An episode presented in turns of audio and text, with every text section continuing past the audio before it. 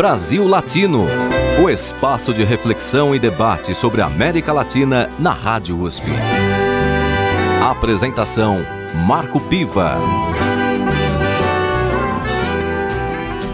Olá, amigos e amigas do Brasil Latino, o programa que aproxima o Brasil da América Latina e a América Latina do Brasil. Sempre uma entrevista com temas de interesse do nosso país e do nosso continente. Na edição de hoje, o tema é a Argentina, que passou pelo primeiro turno de suas eleições e agora caminha para o segundo turno entre dois candidatos, Javier Milei, da extrema-direita, e Sérgio Massa, representando o peronismo. Nesse sentido, vamos conversar com Vanessa Martina Silva, jornalista, editora da revista Diálogos do Sul, integrante da agência Comunica Sul coordenadora do Centro de Estudos da Mídia Alternativa Barão de Itararé e mestra pelo Programa de Pós-Graduação em Integração da América Latina da Universidade de São Paulo. Bem-vindo ao Brasil Latino, Vanessa. Muito obrigada pelo convite, Piva. Um gosto, um assim imenso estar aqui com você hoje. Bom, você já está é, na Argentina há alguns dias, acompanhou o primeiro turno e agora os argentinos partem para esse segundo turno decisivo. Como é que você analisa o primeiro turno e quais são as perspectivas para esse segundo turno? Bom, Piva, é, eu procuro sempre começar essa explicação do primeiro turno a partir do ponto de que na Argentina a eleição ocorre em três turnos. Então, o primeiro são as PASSO, as primárias abertas, simultâneas e obrigatórias, nas quais são eleitos, são selecionados os candidatos que vão disputar por cada coalizão. Então, também aqui, outra diferença com relação ao Brasil, é que é muito comum as coalizões, assim, bem amplas, e elas disputam internamente quais são esses candidatos. Nas PASSO, o que nós tivemos foi uma vitória contundente, uma vitória, assim, arrasadora, do candidato de extrema-direita, o Javier Milei, ele aparecia em terceiro lugar nas pesquisas de opinião, por isso, essa, esse resultado conseguido por ele chamou muita atenção na Argentina, foi algo assim é, surpreendente realmente. Dois meses se passam desde as eleições das primárias até a realização efetivamente do primeiro turno. Nesse período, uh, Milley despertou muita atenção da imprensa, despertou uma atenção enorme internacional, as pessoas queriam entender esse fenômeno, como que a Argentina poderia ter um candidato que questiona os dados da ditadura militar, ou seja, havia um tema é, de fundo muito importante que contrapunha ditadura, democracia, direitos e privatizações, retirada total do Estado na economia. Toda essa discussão, ela foi muito importante porque, como também não se esperava, o candidato do peronismo, o candidato do kirchnerismo, o Sérgio Massa, o Sérgio Massa, então, ultrapassa Javier Milei, assim, com um resultado absolutamente surpreendente, ultrapassa o Javier Milei e fica sete pontos, praticamente sete pontos acima de Milei. Então, assim, as pesquisas até indicavam uma possível vitória do Massa no primeiro turno, eram pesquisas, digamos que otimistas, mas o resultado foi muito também surpreendente.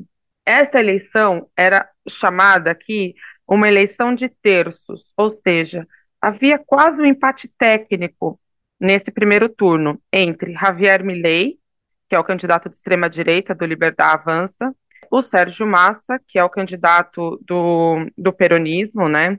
E a Patrícia Burit, que é a candidata do macrismo, do ex-presidente Macri, e que é, trazia também uma proposta neoliberal, mas um pouco mais comedida, sem os excessos do Milley. Bom, a Burit ficou, portanto, em terceiro lugar, com 23% dos votos. Isso foi fundamental, essa desidratação da Burit. Ela perdeu das primárias é, para esse primeiro turno, né? Ela perdeu quase seis pontos percentuais e o Massa ganhou quase oito pontos percentuais. A grosso modo, isso significa que os votos da Burit, parte deles já migraram para o Massa numa espécie de voto útil, porque se discutia muito na Argentina é, a possibilidade de não ter segundo turno no país. Essa é só a segunda vez que os argentinos decidirão uma eleição presidencial no segundo turno. A outra vez aconteceu em 2015, quando disputavam a eleição o Daniel Scioli e justamente o Maurício Macri. O Scioli ganhou o primeiro turno e perdeu o segundo, pro, justamente para o Macri. Então, é mais ou menos esse o cenário, né? E, e por fim, o, o Massa conseguiu os votos suficientes, vai para o segundo turno, e agora, é, digamos que não é exagero, eu não gosto muito de usar, essa, de usar esse termo, mas agora é uma nova eleição efetivamente. As alianças estão se recompondo, é, todos os candidatos estão, digamos que, recalculando a rota, porque é, é um cenário bem complicado o que nós temos aqui, né? Agora, Vanessa, nessa montagem dos palanques para esta rodada final das eleições na Argentina, é, existe margem de manobra ou de adesões tanto para massa quanto para Milley? Da onde virão essas adesões, já que, conforme a sua análise, a Burit teve uma desidratação de votos e que, de certa forma, já migraram para o Massa. Então, quais são as possibilidades de adesões, novas adesões e alianças de um candidato e de outro? Muito bem. É, como eu disse, é um cenário absolutamente complexo, porque a campanha do Sérgio Massa conseguiu imprimir é, na figura de Milley a pecha de antidemocrático, que é o que ele realmente é de antidemocrático, de defensor ou, ou de ter um certo negacionismo com relação à ditadura militar. Com isso, e com as propostas econômicas bastante inusitadas que o, que o Javier Milei traz, nós temos o seguinte cenário. A Bregman, é, que ficou em quinto lugar, a Bregman, ela tem 3% dos votos da frente de esquerda. É, esses votos ou não, essas pessoas ou não vir, irão votar no, no segundo turno, ou tendem a ir direto para o Massa, porque são votos de esquerda, são votos democráticos. No quarto lugar, nós temos o Schiaretti, que teve 7% dos votos, que é um candidato peronista, peronista de direita, e teve 7% dos votos. Este voto aqui é bem interessante, porque um grande grupo, imagina-se que um grupo relevante destes votos deve ir com Sérgio Massa também porque são votos democráticos, votos que prezam valores e direitos conquistados pela democracia, pelos 40 anos de democracia argentina. E, por fim, o mais importante, que é o voto da Patrícia Burit, que teve 23% dos votos. A Patrícia Burit, como eu disse anteriormente, já teve uma migração de votos para o Massa. E agora o que está acontecendo? Hoje o tema é exatamente esse aqui na Argentina. Um, a coalizão Juntos por El Câmbio está totalmente rompida. E ela implodiu totalmente nesse segundo turno. E por quê? Porque, primeiro, o Maurício Macri é o, a pessoa por trás dessa coalizão. Ele foi governo na Argentina de 2015 a 2019. Nessa época, ele foi responsável pelo maior endividamento da história com o FMI. O FMI fez um aporte é, de 57 bilhões de dólares para a Argentina. Isso, assim, destruiu a economia argentina. Hoje, quando a gente vê falar de inflação, quando vemos os números apresentados, por trás deste tema, não podemos esquecer do endividamento causado pelo Maurício Macri e a necessidade que o governo de Alberto Fernandes teve de renegociar esses, esses termos com o FMI. Bom, então o Maurício Macri é quem está por trás dessa, coalizão Juntos por El Câmbio e da, e da candidatura da Patrícia Burit. Acontece que, desde o primeiro turno já, desde assim, logo após as passos, o Macri tem conversado com o Javier Milei.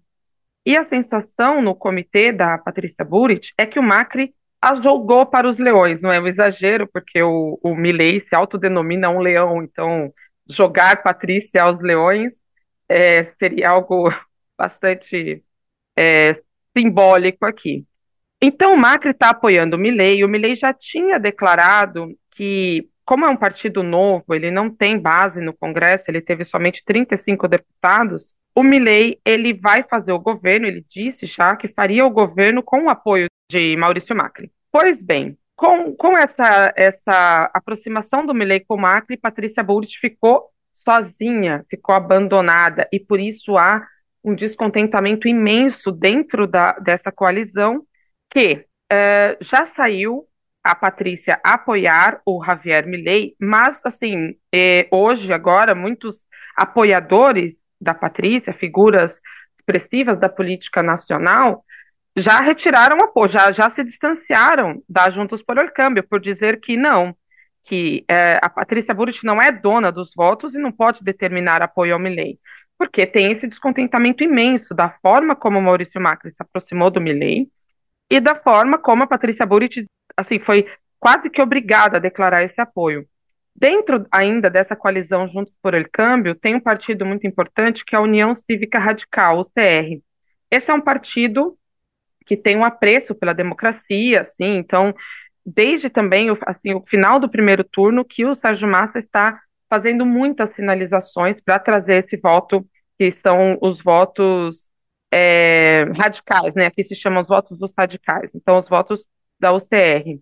E alguns dirigentes da UCR já declararam apoio ao Massa, ou seja, compreende que a Juntos por El Câmbio, os 23% de votos da Patrícia, racharam totalmente uma parte que é do Macri está com o Milley, a parte da Patrícia está muito insatisfeita, porque o Milley atacou frontalmente a Patrícia, a Patrícia Burit, ofendeu, enfim, foi assim muito suja a campanha do Milley, então existe um rancor, e não dá para dizer que tudo isso se apagou porque eles conversaram e se abraçaram, e a população que votou por ela, né, que defendia a figura dela, vai aceitar isso de, de pronto. E, por fim, a outra parte que já foi para o Massa. Então, esse voto está totalmente dividido, fragmentado. Ou seja, então é uma eleição ainda em aberto, mas com alguns sinais já concretos do ponto de vista de como vai se comportar o eleitorado neste segundo turno. Você está ouvindo Brasil Latino, o espaço de reflexão e debate sobre a América Latina na Rádio USP. A apresentação Marco Piva.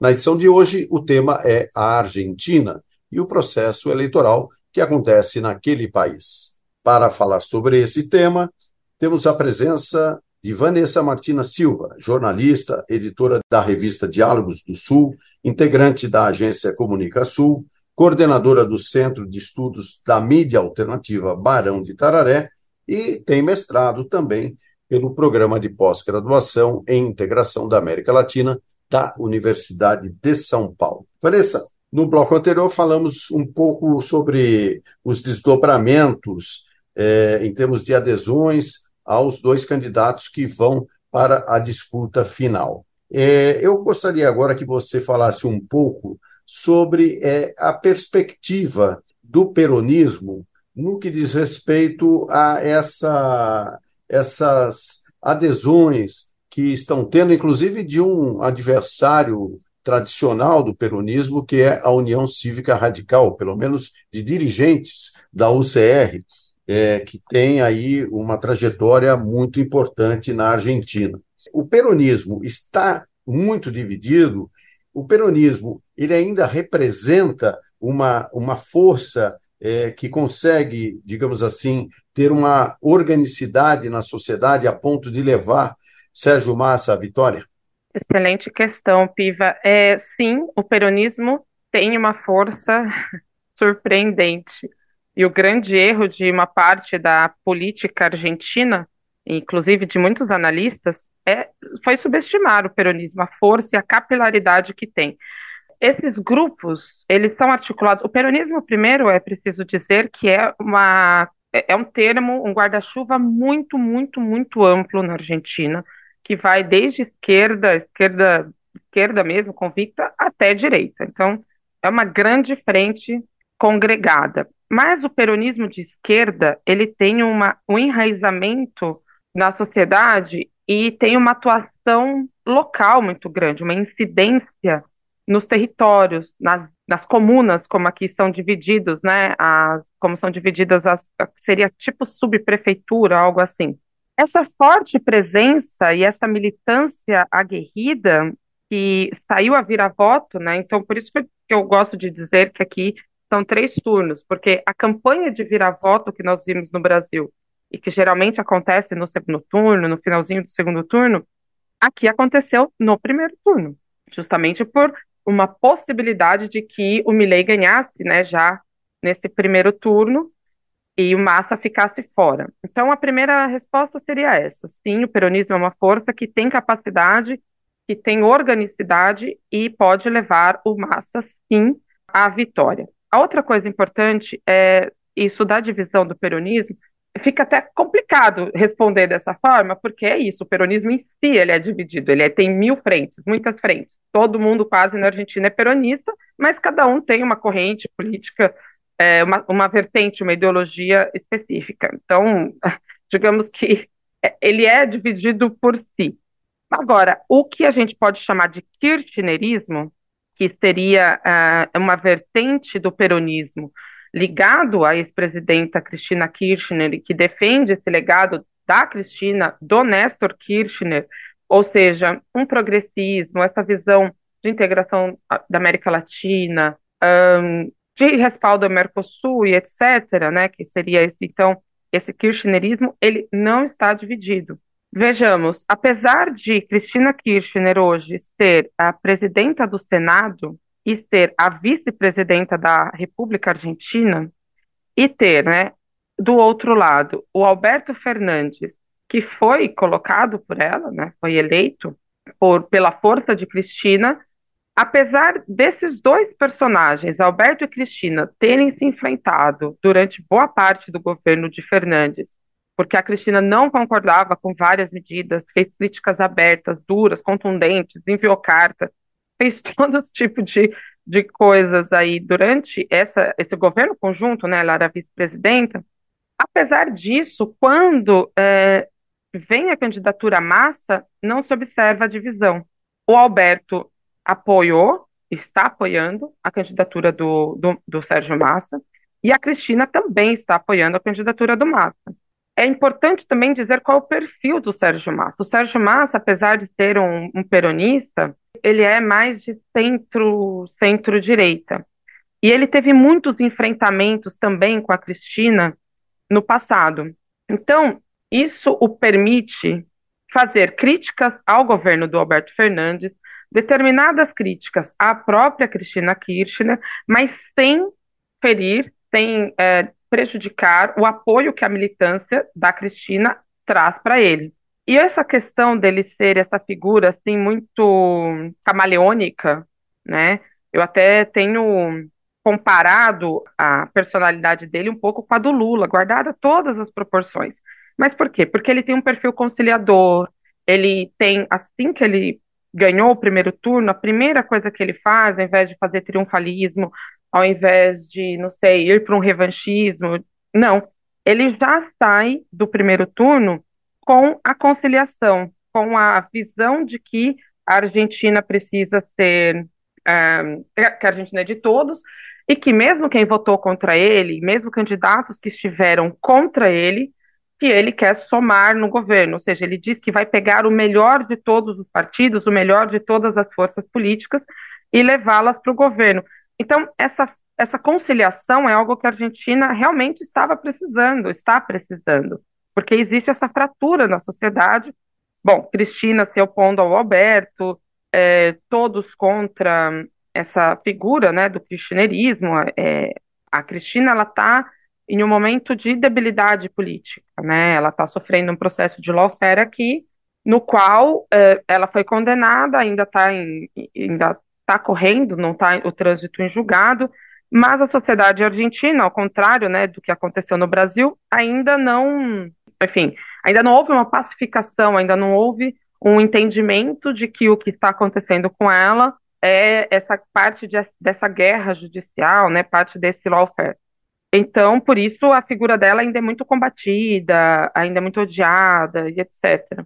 Bom, não sei se respondi Não, agora vamos falar então do Milei. O Javier Milei é talvez aquela figura é, típica dos tempos atuais, né? Eu até o qualificaria como um neopopulista digital, é, na medida que ele é, se torna uma figura é, exótica para os padrões institucionais, é, com propostas que beiram o, o, absurdo, né? mas que, de certa forma, representam aí uma parcela é, expressiva do eleitorado argentino.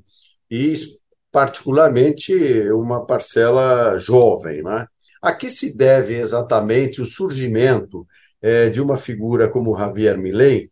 E até que ponto você acha que será a, a vida dele do ponto de vista da política? Ele vai ter vida longa ou vai ser um, um traque, aquela, aquelas, aqueles meteoros que aparecem na política de vez em quando?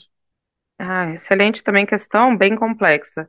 Bom, é, sim, o Milley ele tem essa coisa do exótico, do folclórico, com propostas totalmente descabidas. Então, eles perderam a mão, a verdade é essa, nessa campanha, perderam totalmente a mão porque eles saíram a atacar todas as frentes de uma vez só. Ao contrário, o bolsonarismo tinha um pouco mais de era mais comedido. O, Javier Milei já não. Ele é ele atacou o Papa Francisco, que é uma entidade, né? É uma é uma instituição argentina ter um papa nacional e ele saiu atacando o papa, ele saiu atacando é, atacando todas as conquistas sociais, ele saiu discutindo números da ditadura, se morreram 30 mil ou não, etc. Ao fazer isso, ele acabou impactando vários setores diferentes que se mobilizaram, então, contra ele. Agora, o que, que é interessante, né? Por que que, o que, que ajuda a explicar a figura dele?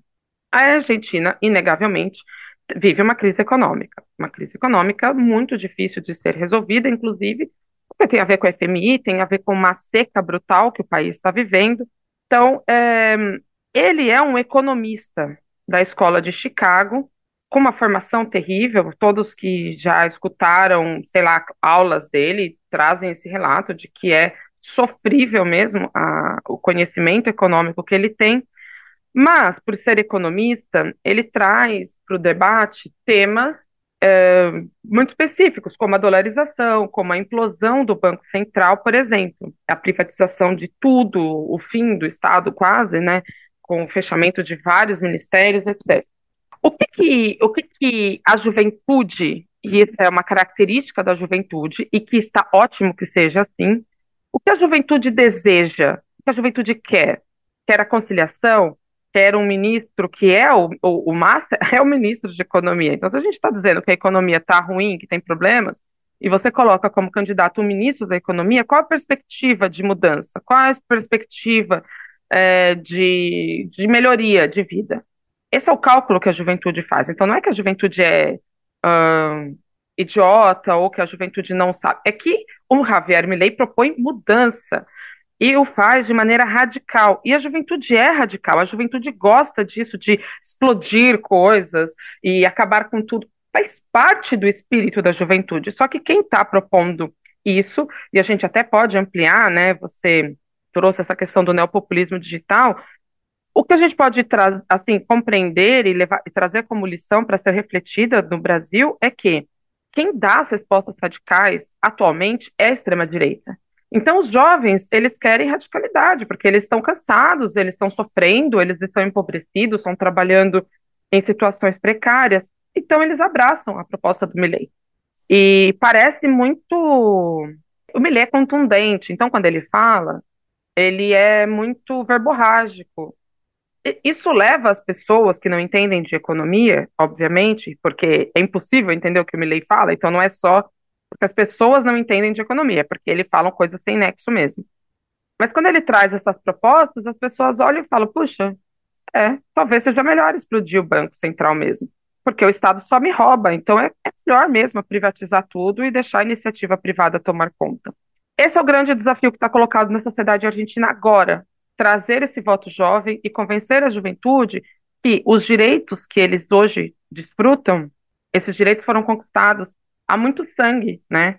por outros jovens que naquele momento lutaram contra a ditadura e lutaram aí por estado de bem-estar social mínimo, que é o que a gente tem nos nossos países, é um estado de bem-estar social mínimo. Esse é o desafio colocado para a sociedade agora, trazer esse eleitorado, que seria um eleitorado peronista, porque é um eleitorado muitas vezes empobrecido, uh, precarizado, então seria um eleitorado da esquerda, mas que foi catapultado totalmente pela direita.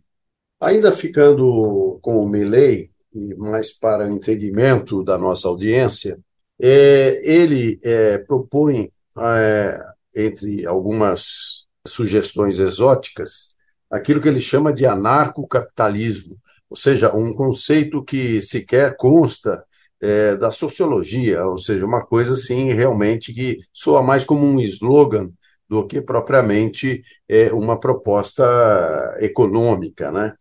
Nesse sentido, ele, nas eleições, agora no primeiro turno, você mesmo citou, é, ele obteve a eleição de 35 deputados, ou seja, uma força que não é, é tão expressiva num Congresso é, que exige uma articulação política, conversa, é, exige a conformação de uma maioria. Então, só para encerrar esse capítulo Milley e também já caminhar para o final, Vanessa, infelizmente o nosso tempo está se esgotando, eu queria que rapidamente você falasse. Milley tem futuro nesse cenário, que é um cenário bem difícil economicamente, e se a economia é, argentina, na sua opinião, tem jeito, seja com quem for. Bom, ainda é um pouco cedo para dizer se o fenômeno Milley se tornará um, uma espécie de bolsonarismo né, no Brasil. O bolsonarismo ele já é maior até que a própria figura do Bolsonaro. Ainda é um pouco cedo, porque vai depender de como ele vai sair desse segundo turno.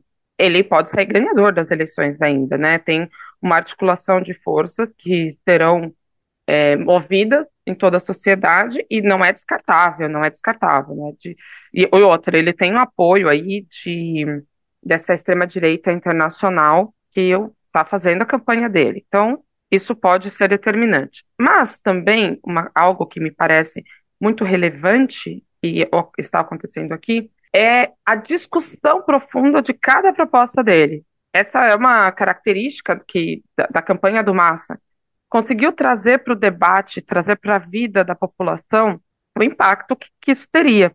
Sendo assim, se, se, isso se sustentar até o fim, por exemplo, vou dar um exemplo. Ele dizia, o, o, o Javier Milei, que ele era contra as castas. Ele, ele chama os políticos de castas políticas e diz que é isso, né? Que eles estão lá só para roubar, só para enriquecer, etc. Só que agora, quando ele se junta ao Maurício Macri, o Maurício Macri é a própria casta política. Então, qual é a moral que o, o Milley tem agora de dizer que ele está contra as castas? E ao contrário do Bolsonaro, que tinha um cheque em branco para fazer as coisas que queria, para agir da forma que bem entendesse, da parte da sua militância, não é isso que acontece com o Milley. Então, muitos dos uh, analistas, muitas figuras públicas que estavam com ele já começam a desembarcar inclusive deputado. Hoje, uma deputada veio a público e fez uma carta imensa, não sei o quê, dizendo que está saindo da coalizão, porque ela é contra as castas e o Javier Milei está fechando com as castas. Então, esse fenômeno ainda está em aberto. Pode ser que ele sim se desidrate, porque a sociedade argentina parece estar criando uma vacina contra isso. Com relação à economia, é, esse é um tema mais complexo. O Sérgio Massa é o atual ministro da Economia. Só que nós vemos uma. E, e a economia super frágil, super fragilizada, mas nós vemos uma mobilização internacional de, de certa forma, salvar a Argentina, capitaneada pelo Brasil.